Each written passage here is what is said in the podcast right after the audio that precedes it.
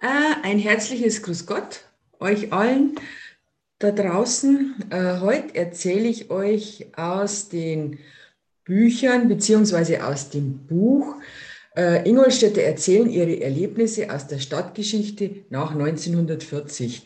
Da gibt es zwei Bücher und ähm, der Herausgeber äh, ist der Paul Ostberg und der Historische Verein. Und nachdem wir ja aktuell Winter haben, habe ich eine Geschichte ausgesucht, die hierzu auch äh, aktuell gut passt. Winter an der Donau und in der Schüttel. Es ist zwar Winterzeit, aber seit Tagen regnet es in Strömen. Als ob Petrus mit Eimern uns aus dem Himmel zuschütten würde. Überall müssen wir um riesige Wasserlachen herum unseren Weg suchen. Keine Jacke bleibt trocken und die nassen, dreckigen Schuhe müssen abends auch wieder neben dem Küchenherd getrocknet werden. So ist es im ganzen Bayernland. Die Donau erhält ja ihr Wasser nicht nur aus der Quelle bei Donaueschingen, sondern auch von Gebirgsflüssen wie der Iller, dem Lech weiter donauabwärts der Isar und dem Inn. Aus Franken, der Oberpfalz und dem Bayerischen Wald kommt auch noch Wasser dazu. Von der Altmühl, vom Regen, von der Ilz und anderen Zuflüssen. Das bleibt bei so starkem Regen nicht ohne Wirkung. Die Flüsse bringen Wassermassen in die Donau. Die Donau steigt und steigt und steigt. Die täglichen Pegelstände werden immer dramatischer und dann sind wieder einmal die Ufer einfach zu niedrig beziehungsweise die Donau zu hoch. Überall Hochwasser. Wir können zwar in der Ingolstädter Innenstadt trockenen Fußes zum Einkaufen gehen, aber die gesamte Donauschüttel von der Eisernen Hand bis weit hinauf nach Neuburg steht unter Wasser. Und dann kommt unerwartete Kälte, eisige Kälte. Das Hochwasser ist noch nicht abgeflossen. Und so haben wir in ein paar Tagen ein wunderbares Naturereignis. Eis, Spiegeleis in der Donauschüttel. Es ist fantastisch für geübte Schlittschuhfahrer. Wir können um die riesigen Weiden unserer Bahnen ziehen auf versteckten Waldwegen, Suchspiele veranstalten oder auf Waldlichtungen mit ein paar Holzprügeln und einem Rindenstück Eishockey spielen. Die Zeit vergeht da immer wie im Flug und ruckzuck wird es schon wieder dunkel. Von Weitem hört man das Abendläuten von der oberen Pfarr oder auch von der Kirche auf der anderen Seite der Donau aus Haunböhr. Dieses Jahr liegt die strenge Kälte sehr lange über dem Land und das bringt für die Donau ein Naturschauspiel, das nur alle paar Jahre zu erleben ist. In Weltenburg, gleich hinter dem Kloster, ist der Donaudurchbruch. Eine felsige Engstelle, mehrere Kilometer lang, sehr schmal für all die Wassermassen, die zum Schwarzen Meer wollen und sich hier durchdrücken müssen. Hier beginnt er dann, der Eisstoß. Zunächst bilden sich in der Donau dicke Eisschollen, die gemächlich stromabwärts schwimmen. Kleine und große Platten sind das, die ruhig dahin treiben.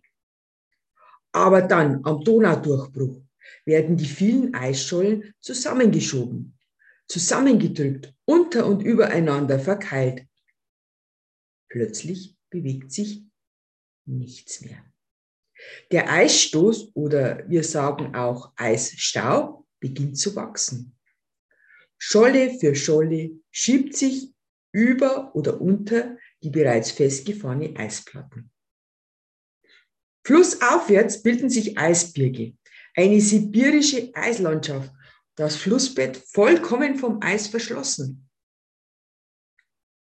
Es dauert ein paar Tage, bis der Eisstoß bei uns in Ingolstadt ankommt. Über die Radionachrichten und den Donaukurier erfahren wir jeden Tag, wann es soweit sein wird. Dann gibt es, wie für viele, viele Ingolstädter und auch für mich, kein Halten mehr. Ich wünsche mir schon seit ein paar Tagen, dass es nicht Nacht sein wird, wenn der Eisstoß kommt. Denn da wäre ja Bettzeit und außerdem würde man das Spektakel auch nicht so gut beobachten können. Dieses Jahr habe ich großes Glück. Es ist zwischendurch nicht warm geworden. Da wäre der Eisstoß sonst wieder verschwunden. Und taghell ist es auch, als ich an der Donau stehe. Kurz vor der Eisenbahnbrücke bei der alten Kanoniergießerei ist die Eisfläche schon geschlossen. Die Eisschollen, die Donau abwärts treiben, bleiben jetzt hängen, bilden die nächste Reihe eisiger Barrieren. Wie eine weiße Riesenschlange liegt unsere Donau in ihrem Bett, erstarrt, bewegungslos, bedrohlich, aber großartig. Als ich am nächsten Tag wieder zum Eisstoß gehe, ganz in der Nähe vom Ruderclub, ist die Landschaft ein einzigartiges Wintermärchen. Nachts hat der Raureif alle Bäume, Büsche, Gräser und Gartenzäune mit seinem matten Kristallglanz überzogen. Die Donau, ein kristallglitzerndes Eisbett, die Landschaft rundum ein weiß verhülltes Wintermärchen. Gleich neben der Donau ist der Künette, ebenfalls mit einer dicken Eisschicht zugefroren. Und das ist jetzt mein nächstes Ziel, Schlittschuhfahren, bis es dunkel wird. In diesem Winter haben wir alle an Möglichkeiten, die ich mir wünschen kann.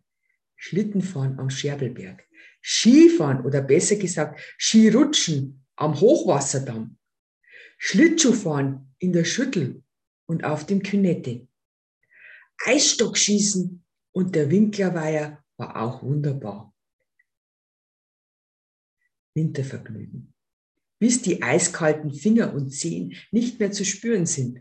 Aber daheim, aber daheim wartet ja die, der warme Küchenherd und eine heiße Pfannkuchensuppe und meine Lieblingssuppe.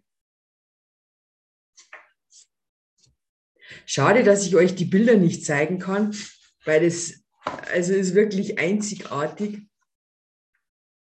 Aber ich hoffe, ich habe es euch ein bisschen äh, näher bringen können und äh, das vermitteln können, wie das damals, was das damals für ein Erlebnis gewesen ist. Ich wünsche euch eine wunderschöne Vorweihnachtszeit und äh, freue mich, wenn ihr mir das nächste Mal wieder zuhört.